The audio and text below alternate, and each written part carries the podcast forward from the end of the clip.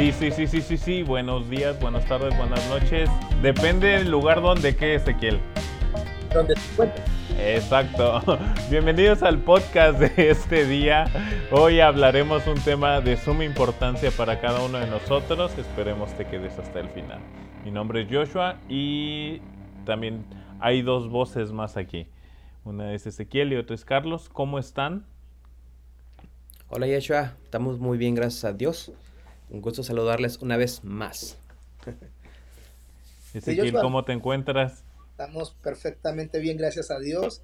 Y bueno, con la alegría de podernos juntar nuevamente y, tener ese tiempo de edificación para todos. Sí, el tema que hoy veremos es Jesús y lo vamos a sentar en el banquillo de los acusados y sabemos que saldrá como si nada. Entonces, vamos comenzando. Yo tengo algunas preguntas que voy a ir soltando y a lo mejor los que tú que nos escuchas o tú que nos ves tienes las mismas preguntas y a lo mejor a quien se las hiciste nunca te respondió, pero vamos a comenzar. En primera instancia, ¿quién es Jesús para ustedes? Ezequiel, ¿quién es Jesús para ti? Bueno, pienso que es mi Salvador, empezando, ¿no? Y eso con base en que es el Hijo de Dios, es Dios mismo. Carlos. Igual, es Jesús el Hijo de Dios y también el Mesías esperado por todas las naciones, ¿verdad? O al menos por los, los, israelitas, que ahora ya por todas las naciones. Y también Jesús nuestro Maestro. Para mí es algo que voy a enfatizar mucho, ¿no? Nuestro Maestro, a quien debemos aprender y seguir. Sí, y es que al analizar esta pregunta, cada uno de nosotros tenemos áreas en las cuales decimos, ah, Jesús es, es esto más fuerte para mí. Pero como decía Ezequiel, Jesús es Dios. Y eso me recordó a Jürgen Mondman. Porque así de fácil él cuando le, le preguntan a este teólogo, todavía está vivo, eh, hasta, hasta ayer, no sé si hoy todavía. Este le preguntaron, este, ¿quién es Jesús para ti? Porque tiene un libro que se llama eh, el Dios crucificado. Y se lo hacían así como picarona la, la pregunta. Y él responde eso que dijo Ezequiel. Jesús es Dios. Ahora, eh, fuera de la Biblia, ¿existen documentos en los cuales podamos encontrar algo sobre este Jesús que adoramos, este Jesús al que servimos, Ezequiel? Es, es una pregunta interesante, ya que creo que es uno de los temas más cuestionados. Eh, y donde más personas chocan contra el muro de la incredulidad, ¿cierto? Y afortunadamente, y como debía ser, sí, sí existen documentos, mm, aparte de la Biblia, que certifican, que nuevamente afirman la existencia de Jesús, de ese Jesús real, de la historia, de un tiempo. Eh, hay varios personajes que, que hacen en sus escritos referencia pertenecientes a, la época eh, en que nuestro Señor vivió. Está Plinio el Joven, Tácito, Teutonio, eh, Apolonio de Tiana. Son, son personas que, que en algunos de sus escritos mencionaron, hablaron acerca de Jesús y no eran seguidores de Jesús precisamente. Entre ellos el más destacable de todos es Flavio José, un historiador judío que, digamos, su tiempo de, ejercer como historiador fue exactamente en la época de, eh, Jesucristo como, como hombre, ¿no? Y bueno, en lo particular, Flavio Josefo, en, su, en su libro o en su, digamos, tratado más importante, Antigüedades Judías, eh, lo menciona. Yo quisiera leer un fragmento de, donde él hace mención de Jesús. ¿Les parece bien? Sí, sí, sí, claro. Bueno, dice, por aquel tiempo existió un hombre sabio llamado Jesús, si es lícito llamarlo hombre, porque realizó grandes milagros y fue maestro de aquellos hombres que aceptan con placer la verdad. Atrajo a muchos judíos y a muchos gentiles. Delatado por los principales de los judíos, Pilato lo condenó a la crucifixión Aquellos que antes lo habían amado no dejaron de hacerlo, porque Él apareció al tercer día resucitado. Los profetas habían anunciado este y mil otros hechos maravillosos acerca de él. Desde entonces hasta la actualidad existe la agrupación de los cristianos. Eso es lo que Josefo incluye en este tratado las antigüedades judías, ¿no? Entonces creo que es una, es una buena mención y le da firmeza a ese Jesús histórico. Alguien que no era cristiano, ¿no? Sí, era, no era cristiano, exactamente pertenecía al sector eh, judío y judaizante. Él era ante todo un, un, seguidor de la ley judía y de la religión judía. Y, y, sabemos en esa época cuál era la perspectiva de los judíos acerca de Jesús. Sí. Ahora, nosotros como cristianos tenemos mucho o tendemos a llevar a la gente a la Biblia porque es donde encontramos a Jesús. Y muchas de las personas a las cuales nosotros llevamos a la Biblia hacen la pregunta, ¿la Biblia es fiable? ¿Podemos fiarnos de lo que dice la Biblia? Si sí, ¿por qué sí? Y si no, ¿por qué no, Carlos? Ah, afirmativo, pareja. Tenemos que fiarnos de la Biblia. Fuera. en una, cambio fuera, ¿sí? Tenemos que fiarnos de la Biblia en su totalidad, ya que es la palabra de Dios. ¿Sí? Y, por ejemplo, en segunda de Pedro, capítulo 1, versículo 19, dice, tenemos también la palabra profética más segura. Está asegurando que es la palabra profética todavía, la palabra que viene, proviene de, de Dios, ¿no? Y, este, como decía Ezequiel, Jesús mismo es Dios y toda la palabra que Jesús mismo habló en los evangelios, en, las, en lo que citaban los apóstoles después, es la misma palabra de Dios. Creemos que fue inspirada por el, por el Espíritu Santo y este y es totalmente fiable la palabra del Señor. Y Hay otros... Sí, di Ezequiel.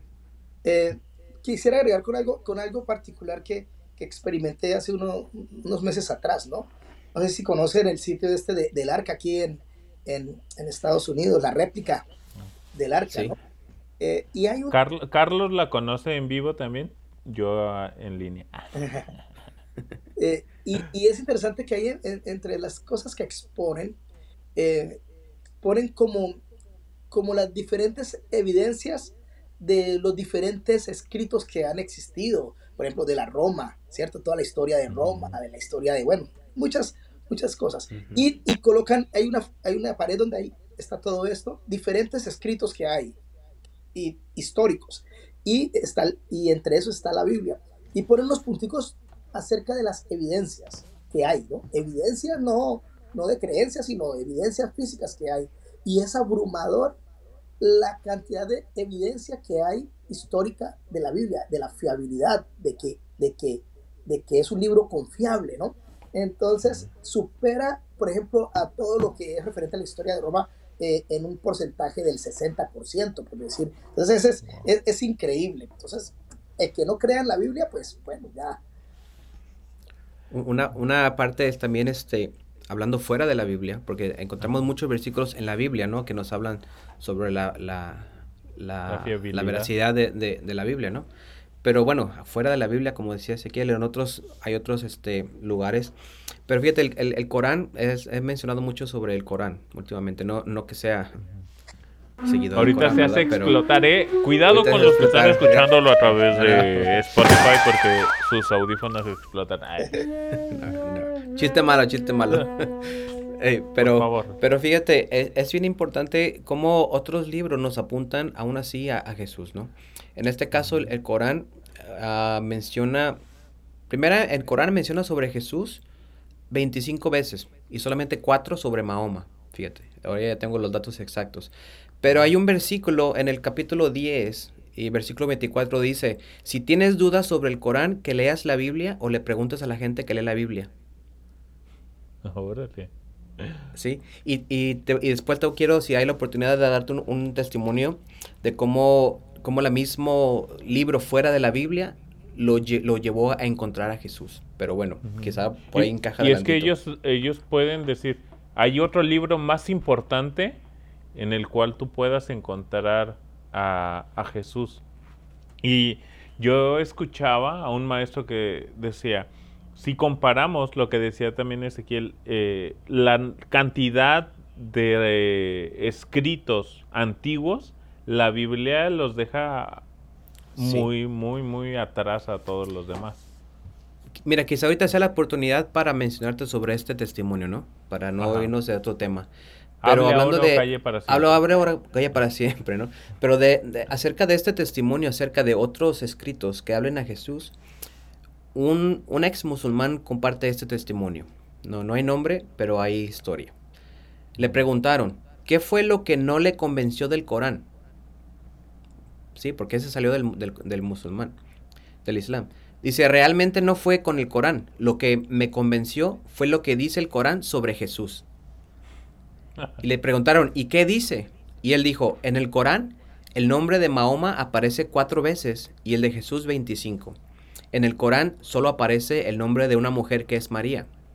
Creemos que ellos no creen en las mujeres, no, no tienen nada con las mujeres, pero aparece una mujer solamente que es María, la madre de Jesús, y aparece en 34 sitios. El capítulo 19 es el capítulo que se titula María. El capítulo 3 es la familia de María. De acuerdo con el Corán, María nunca pecó en su vida. Ahora, de acuerdo con el Corán, subió al cielo con su cuerpo y está intercediendo por nosotros. O sea que serán hasta católicos, yo creo, ¿no? el Corán dice que Jesús es el Hijo, Espíritu y Palabra de Dios. Y la Biblia dice lo mismo. El Corán dice que el profeta Mahoma murió y que Jesús está vivo. Mahoma nunca resucitó a nadie y sin embargo el Corán dice que Jesús dará vida a los muertos y que Jesús curó a enfermos. Los musulmanes creen que Jesús va a volver. Me pregunté algo muy sencillo. ¿Quién es más grande, el que está muerto o el que está vivo? Y esa es la pregunta que yo hacía a mis maestros y nadie era capaz de responderme. Un día me puse a rezar a Alá, mi Dios, y le pregunté que a quién debía orar, si a Mahoma o a Jesús. Y después de la oración abrí el Corán y encontré en el capítulo 10, el versículo 24, y te dice que si tienes dudas sobre el Corán, que leas la Biblia o le preguntes a la gente que lee la Biblia. Por eso decidí leer la Biblia. Órale. Es que de verdad que aquellos que no quieren creer en la Biblia o en Jesús, el Jesús que nos habla la Biblia, yo sí les haría la pregunta, ¿realmente entonces estás buscando respuestas o simplemente lees lo que está en contra de Jesús o lo que está en contra de la Biblia, ¿no? Porque esta gente leyendo otro libro los manda, los direcciona a la Biblia. Pero ahora, ya sabemos que en la Biblia encontramos quién es Jesús. También que otros documentos externos a la Biblia nos hablan de Jesús. Sabemos que este Jesús del que estamos hablando llegó a la cruz. ¿Por qué llegó a la cruz, Carlos?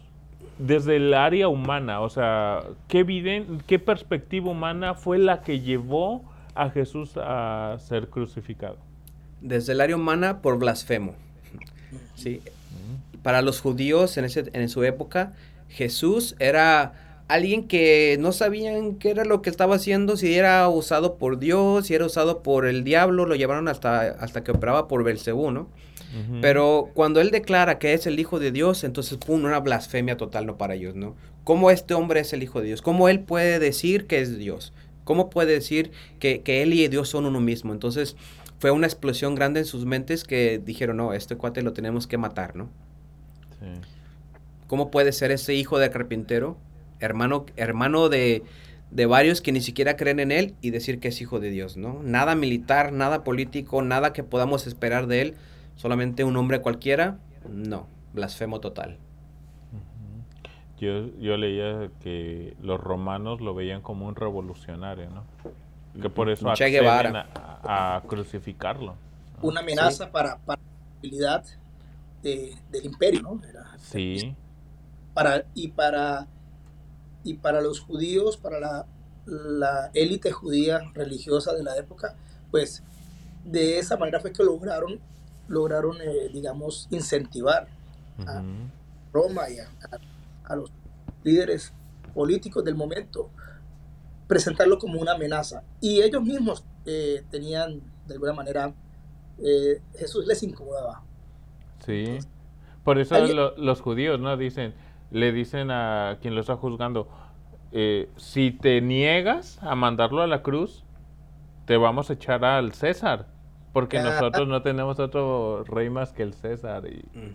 Y ha- hay otra cosa desde, desde la, desde el punto de vista humano, ¿no? Algunos críticos, digamos, de, de la cruz y de, y de la historia de Jesús y de la salvación, identifican que eh, Jesús adrede hizo todo lo necesario para, que, para ir a la cruz, Ajá. ¿sí? Porque conocía las profecías, porque conocía lo que decía de cómo iba a morir el Mesías. Entonces que él, él simplemente siguió las, siguió las instrucciones y dijo, hago esto y, y viene esto. Hasta Pero- bien especificado ahí, ¿no? Que dice, y esto era para que se cumpliera la profecía que dice aquí. E- Entonces como que, como que él mismo de manera, eh, qué sé yo, premeditada, dijo, bueno, voy a hacer esto para, para esto. Y bueno, e- eso, es- ese es un punto crítico, ¿no? De, de, de quienes quieren dudar de, de la historia y de la, de la fidelidad de, de esta historia, de cómo ocurrió. Eh, sin embargo, pues sabemos y tendría que tener Jesús, si, si no era Dios, tendría que tener demasiada suerte para que todo se le cumpliera al pie Sí. de la letra, ¿no? Sí, entonces surge también la pregunta, ¿por qué Jesús tenía que llegar a la cruz? Si él ya siendo Dios sabe que, que hay, una profecía, ¿no? Pero, ¿por qué? ¿Por qué Jesús tenía que llegar a esta cruz desde nuestra área religiosa, teológica? Ezequiel.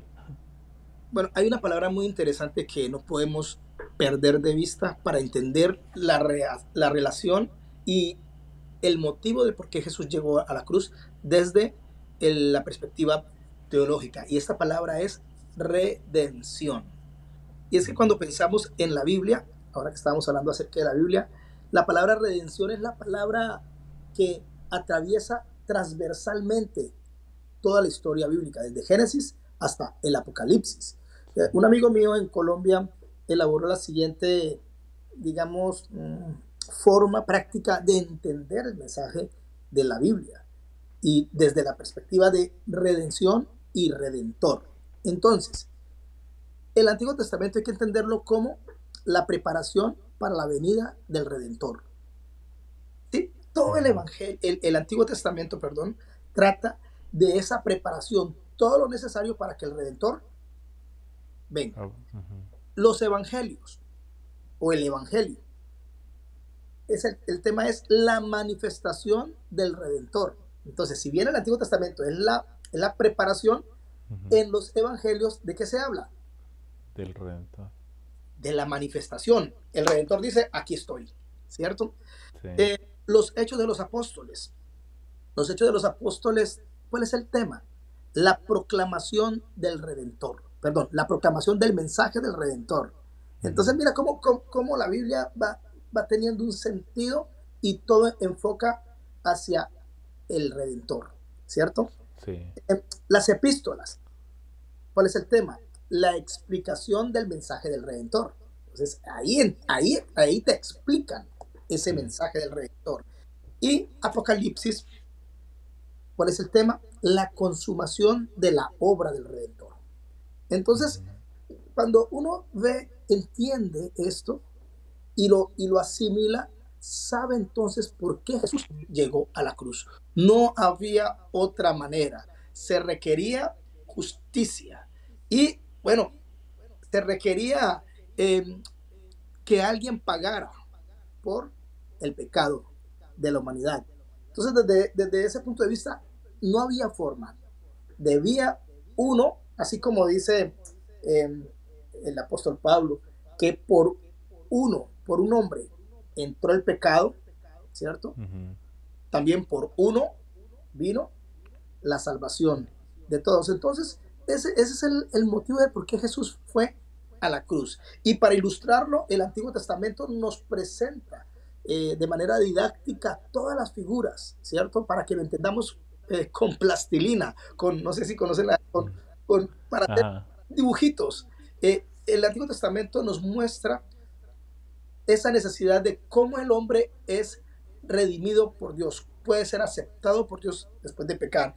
Siempre el sacrificio y eh, la imputación, ¿cierto? La imputación de justicia está presente ahí. Entonces, eh, e, en, en términos básicos, la razón por qué Jesús llegó a la cruz. Se necesitaba redención y él era el único que cumplió, fue el único que cumplió con los requisitos de ese intercambio. Sí, el único que, no tiene ningún pecado es el único que puede pagar por el pecado de todos, ¿no? ¿Qué ibas a decir, Carlos? Que yo creo que ya la gente nos está identificando, ¿no? quizá no están comparando como los evangelios. Ya ves que uno es el rápido, el, el Mateo, ¿no? Es el teólogo, ¿no? Que tiene todo así bien, ah. bien acá. Ese es Ezequiel, ¿no? yo soy como tipo, yo soy como tipo Marcos que va así más a la carrera más rápido, más, más, más cortito las explicaciones, ¿no? ¿Tú quién eres, Yeshua? ¿Tú quién eres? A ver. yo soy, no sé. No sé quién sea. Tenemos que poner un cuarto, ¿no? Para ya estar ahí los cuatro puntos de vista diferentes, ¿no? Sí. que concordamos con lo mismo. Otra, otra de las preguntas que, que yo sí me hago aún hoy en día es, ¿por qué los judíos es, en todo este caminar cristiano que ya llevamos, o sea, Jesús, se nos habla de Jesús, como dice Ezequiel, desde el Antiguo Testamento, pero Jesús aparece físicamente, se humana, y lo mandan a la cruz, y de ahí en adelante ya empieza la iglesia a proclamar un Jesús que estuvo en la tierra. Eh, dice Juan, ¿no? En una de sus cartas, lo que vimos, lo que escuchamos, lo que palparon nuestras manos tocante al verbo de vida. Y aún así los judíos son incapaces de poner y depositar más bien su fe en, Jesús. ¿Por qué? ¿Por qué piensan ustedes? Aquí a lo mejor entra una perspectiva personal. No sé, alguno de los dos que quiera comenzar. Carlos. Ah, bueno, primera, porque como hablamos, no cumplía las expectativas del Mesías esperado, ¿no? Aunque era el Mesías esperado, que todo el mundo eh, quería ver en un, en un este, ámbito político, que lo librara de la opresión, que lo librara de, del imperio romano o, de todas las esclavitudes y conquistas que habían tenido, pues no fue así, no fue así. Entonces, eso es a nivel como general, ¿no? De toda la, la sociedad que lo estaba esperando. Pero aún vimos, vemos que ni siquiera sus hermanos, ¿no? Creían, creían en él. Entonces, cuando tú no tienes una credibilidad en tu casa, pues es, difícil que alguien de afuera te pueda creer, ¿no? Porque personalmente pueden decir, si su hermano no le sigue, o sea, ¿cómo quiere que otro lo siga, no? Entonces, ha de conocer sus cosas, ha de conocer este que no es confiable y pues no la voy a seguir tampoco yo. Ahora, algo que, que me llama mucho la atención es que Jesús menciona que todos aquellos que el Padre me ha dado, ¿sí? Son los que vendrán a mí son los que vienen a mí, son los que, los que de esos ni uno voy a perder, ¿no? Y aquel que se perdió era porque nació para haberse perdido, ¿no? Así ya estaba profético. Voy a hacer una pregunta picante. Perdón que, eh, pero aquí acabas de abrir un, un, abismo. A lo mejor no terminemos de responder, pero me gustaría preguntarles. Dios, desde su perspectiva, Dios creó algunos para perdición y otros para salvación. A ver, teólogo. Pueden, pueden decir, no sé. A ver, y sus comentarios, ¿qué tal, ¿qué tal que nos pongan, que alguien nos escriba en los comentarios, ¿no? ¿Y qué piensan sobre eso? Igual y, y, hasta sus respuestas pueden generar, ¿cómo le llaman? Haters. y eso nos da rating. No, no pasa nada, no pasa nada. No pasa nada. Ustedes escríbanos ahí lo que sea su, su respuesta. Porque es pregunta una, es una pregunta bastante, bastante bastante interesante, ¿no? Quizá no la escucharon bien, lo despertamos que ahorita que estaban hablando, pero haz la pregunta otra vez para que la escuchen y nos contesten. Espérame, ¿qué iba a decir Ezequiel? Y ahora que estamos en este tema de la, de la aparente guerra nuclear, esta pregunta tiene así como contenido nuclear. Ajá, sí, picarón así como que, órale. O sea, porque esa es, esa es una de las preguntas, ¿no? ¿Dios crea gente para que se pierda? Y no llega al conocimiento, entonces podría, mucha gente dice, ah, que Dios es tan malvado, ¿no? Creó a este para no ser salvo. Y esto va a abrir un abanico. Pero bueno, volvamos, volvamos mejor a la, a las, a la pregunta. Poner los comentarios. Ah, ah, pero Carlos va a expresar su, su, su, posición respecto a esto. No, tú dale, Ezequiel, tú dale. Bueno, eh, oh, hago la aclaración y como dijo Pablo, no, no el Señor, lo digo yo. Pienso que, que sí es un, es un tema muy delicado. Pienso que, que tratar de, de entrar al terreno, de juzgar estas cosas es, es, algo muy, muy complicado, algo que en lo personal le compete a Dios y su soberanía, ¿cierto? Él es soberano, es supremo en decidir, ¿cierto? En decidir eh, la salvación de estas personas. Creo que el pueblo evangélico ha entrado mucho en este terreno y Jesús mismo exhortó, ¿cierto? A no entrar en este terreno. Cuando, cuando vino un, joven o alguien a decirle, mire, tengo este problema de, herencia, de, repartir los bienes con un hermano, Jesús mismo le dijo, bueno, ¿y, y, a ustedes quién les dijo que a mí, imagínate, el, el, el, juez, creador. El juez y el creador les dice, ¿quién le dijo a ustedes que yo, yo estoy aquí para ser juez y repartidor? ¿no? sí, entonces, em, creo que el cristiano, eh, el creyente, osa en, en, tratar de definir ese tipo, en, ese tipo de cosas. En lo personal, es, e, ese tema se lo dejo a Dios. Eh, bien bajado ese balón, dirían, ¿eh? ¿eh? Bien, bien, bien bajado. Ahora, eh, con respecto a por qué los judíos no llegan a, a depositar su fe en Jesús, Ezequiel. Carlos tocaba el punto de, de, de la percepción humana, ¿no? De, de, la, desde la mentalidad judía, desde la cosmovisión judía. Pero yo quiero agregar también a esto que no podemos olvidar la mente de Dios y el plan perfecto de Dios, ¿no? Porque la Biblia es clara en señalar que Dios cerró el entendimiento del pueblo judío, de, del pueblo escogido, para abrirle un campo y un espacio a el pueblo gentil, ¿cierto? El olivo, el olivo eh, se le pudo injertar. Este olivo silvestre. del olivo silvestre, ¿no? El olivo natural del olivo y se le inserta, se le injerta. Entonces, y es Dios el que, el que dispone esto así, porque Dios tiene la capacidad de controlar la mente y la perspectiva de, la, de vida de las personas. Entonces, mm, creo que no podemos olvidar esto. Dios cerró el entendimiento para que, para que no vieran, ¿no? y, y, creo que es muy importante desde ese punto de vista. Sí, ahora, una pregunta, Ezequiel. ¿Cómo podemos conocer a Jesús? Bueno, muy, muy fácil, dice la escritura que está muy cerca, ¿cierto? Pero hay que dar, hay que dar unos pasos. Hay que dar unos pasos. Yo, los, yo pienso que, que debemos ser bien prácticos en esto. Hay que admitir, hay que admitir eh, que necesitamos a un Salvador. Hay que admitir que somos pecadores. Luego de admitir, hay que creer. Hay que creer que, que Jesús es la solución que Jesús es el que cumple los requisitos para, para ponerse en lugar de nosotros, recibir la sentencia, el castigo por los pecados y declararnos a nosotros justos, limpios. Entonces hay que creer en, Jesús como Salvador. Hay que aceptar, hay que aceptar es eso como un regalo, la salvación, lo que hizo el Señor, lo que admito, lo que creo, acepto ahora que la puedo tener, es un regalo. No, no tengo que hacer nada de mi, de mi propia voluntad y fuerza para poseerlo, no. Debo aceptar que Jesús es suficiente para mi salvación. Y luego de aceptar, lo invito.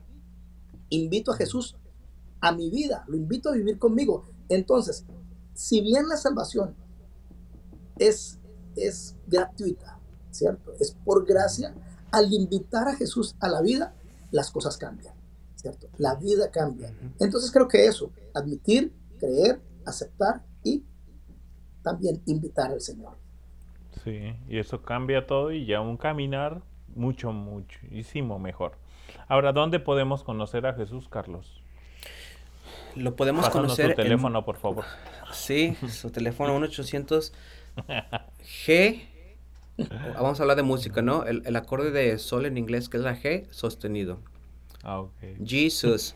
¿Te crees? Este, hay, hay muchos, muchos eh, libros y materiales que, hay, la lista es enorme, ¿no? Que nos hablan sobre Jesús. Lo importante es dónde lo vas a conocer de la manera correcta.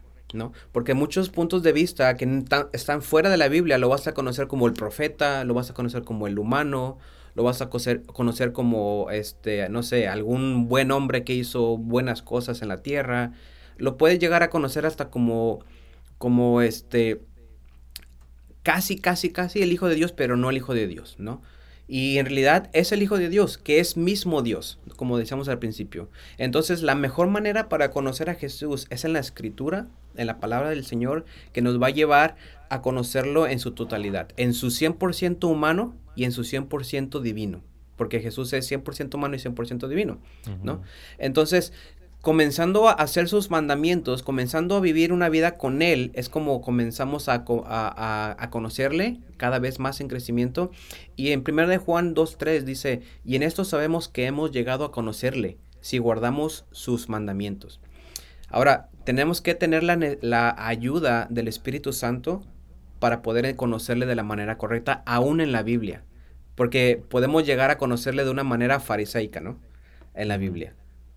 Pero lo que Jesús quiere es que lo conozcamos como nuestro amigo, como nuestro Salvador, como nuestro Rey, como nuestro Señor, como nuestro todo, como Él es el que es, ¿no? Él es el, nuestro, nuestro sustento, nuestro pan de vida, nuestra vida, nuestra, resurrección. Él es todo lo que necesitamos, pero conozcámoslo en la palabra del Señor, en la fuente correcta que no tiene faltas.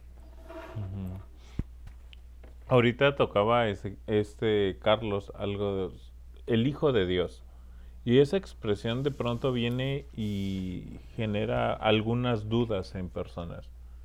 ¿Cómo podemos confiar que Jesús es Dios llamándole Hijo de Dios? O sea, ese Hijo habla de que Jesús es más, un poco más abajo que Dios. ¿A qué se refiere Ezequiel cuando la Biblia nos habla de Jesús como Hijo? Este es el, el cómo es.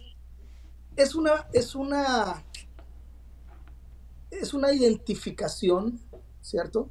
Es una identificación eh, que revela esencia, que revela esencia y que se hace necesaria eh, para la comprensión de, de, esa encarnación que necesita realizarse para cumplir con el propósito de propósito salvador, ¿cierto? El propósito redentor. Entonces, eso nos da esa, esa connotación. Mm, no le resta, no le resta importancia, no le resta esencia, sino que para nosotros los seres humanos se hace fácil relacionar, ¿cierto? Se hace fácil una relación. Eh, más que pensado en su forma y en su esencia, eh, esa designación está dada más para nuestra comprensión como seres humanos. Ok. Sí, eso, eso ayuda ¿no? a comprender y no decir, ah, entonces es un subordinado ¿no? de Dios, es algo menor que Dios, y no. Estamos hablando misma esencia, o sea, Jesús es Dios, solamente para entender que se humanó. Última pregunta antes de las conclusiones, así que váyanlas preparando. Pero la última pregunta para Carlos. ¿Por qué es importante, o mejor dicho, crucial, o todavía mucho mejor dicho, necesario conocer a Jesús? Es crucial conocer a Jesús porque si quieres llegar a conocer al Padre, si quieres llegar a conocer lo que es la vida eterna, es la única manera por la cual podemos llegar a hacerlo. La Biblia dice que yo soy el camino, Jesús diciendo, ¿no? Declarando con sus palabras en Juan 14, 6, yo soy el camino, la verdad y la vida. Nadie viene al Padre si no es por mí. Entonces, la necesidad de, un Salvador, la necesidad de un Redentor, la necesidad de, de, alguien para poder llegar a, conocer al Padre, a, a, Dios, que Él es mismo, pues es mismo Jesús, ¿no? Mismo Jesús, nuestro puente para llegar a, a eso. Entonces, es crucial que todos nosotros podamos conocer, pero fíjate, conocer de una manera de confiar, ¿no? De depositar. Hace rato hablábamos de por qué no depositaron su fe y, y, y otros sí, ¿no? Sino que el creer a cualquiera que le pregunte sobre Jesús, es más, pregúntale a un borrachito en la calle, oye, ¿conoces a Jesús? Te va a decir, no, pues, pues sí, ¿no? Porque, porque lo han visto en películas, lo han visto en, en pinturas, en cuadros, lo, lo han escuchado en, en, muchas iglesias y más si somos de país a, a, hispanohablante, ¿no? Que hemos conocido o escuchado sobre Jesús. Pero muchos conocemos y creemos en un doctor porque tiene una bata blanca, ¿no? Pero no todos confiamos en ese médico, en ese doctor, nada más porque tenga una bata blanca. Tenemos que tener una relación con él para poder conocerle y, depositar nuestra vida, ¿no? Nuestra salud en, ellos. Pues de la misma manera con Jesús. No porque lo creamos que existe o que estuvo aquí o que ni sepamos bien ni, qué, ni qué fue. Necesitamos relacionarnos con Él, vivir una vida diaria con Él, ¿sí? Y con Jesús. Fíjate que quizá aquí también va a haber otro debate, ¿no? Y viene a conectarnos con otros temas que vamos a hablar después. Porque puedes estar toda tu vida en la iglesia, mas nunca conocer a Jesús. Oh. Puedes estar no lo toda queme, tu vida. No lo queme, gente. No me van a no quemar. quemen a Carlos. Sí. No pongamos nuestras direcciones ahí porque nos encuentran y nos linchan. ¿no? Pero puedes estar toda tu vida dentro de la iglesia, en tus ministerios, ocupados en, en, una vida activa, fíjate, activa dentro de la iglesia, mas no, no tener a Jesús y no conocer a Jesús. Confundiendo, confundiendo que el tiempo que pasamos en esas actividades es el tiempo que pasas en, con Dios, ¿no? Ah, ya pasé tiempo con Dios haciendo esto. Pero, pero no. Y eso nos va a conectar a otro tema que después vamos a hablar. No sé qué pi piensen en nuestros audio escuchas, visuales y de todo por aquí. Pero pero este es necesario, de suma importancia, que el que sea que nos esté oyendo en este momento se haga la pregunta, ¿conozco a Dios? ¿Conozco a Jesús? Uh -huh. Si no, ¿qué necesito hacer para conocer a Jesús? Porque es indispensable para tu salvación, para tu vida eterna. Yo añado, Joshua y, y Carlos, las mismas palabras de Jesús. No hay otro camino. Exacto. Se hace crucial porque no hay otra forma. No hay, no hay manera de ser redimido. No hay forma de, de, de encontrar la salvación. Eh, todos pecaron, dice la escritura, y están destituidos, están apartados de la gloria de Dios, de la posibilidad de acercarse a Dios. Y Jesús es el que lo hace posible. Entonces, eh, no hay otra forma. Exacto. Palabras finales antes de, de decir adiós, nos, nos vemos en el siguiente. ¿Cuáles son las palabras finales? Creer en el Señor Jesucristo y serás salvo tú y tu casa. Vámonos. Somos, eh, somos osados al tratar de definir lo indefinible, ¿cierto? Sí. Y eso es nuestro Señor. Eh, nos tomamos el atrevimiento de tratar de ponerlo en palabras, pero es mejor descubrirlo, experimentarlo. Y espero que, que a creyentes y no creyentes que están escuchando, les sirva este, este tiempo para ser inspirados y conocer, conocerlo, más que, más que definirlo. Sí, porque siendo una persona, ¿cómo puedes nada más hablar de una persona? Uh -huh. Siendo una persona Jesús, debe de haber una, una comunión con Él. Yo, yo termino con unas palabras de Dietrich Bonhoeffer. Eh, ahí investiguen si les gusta la historia a, a este teólogo lo mataron muy, muy joven. Pero él dice en uno de sus escritos, solo existen dos contingencias en el encuentro de Jesús, del hombre con Jesús. El hombre o bien ha de morir al encontrarse con Jesús, o bien ha de matar a Jesús. Así que, ¿qué tipo de persona tú que nos ves, tú que nos escuchas, eres? ¿Las que al encontrarte con Jesús mueres? o las que lo manda a la cruz. Hasta aquí el podcast de este día.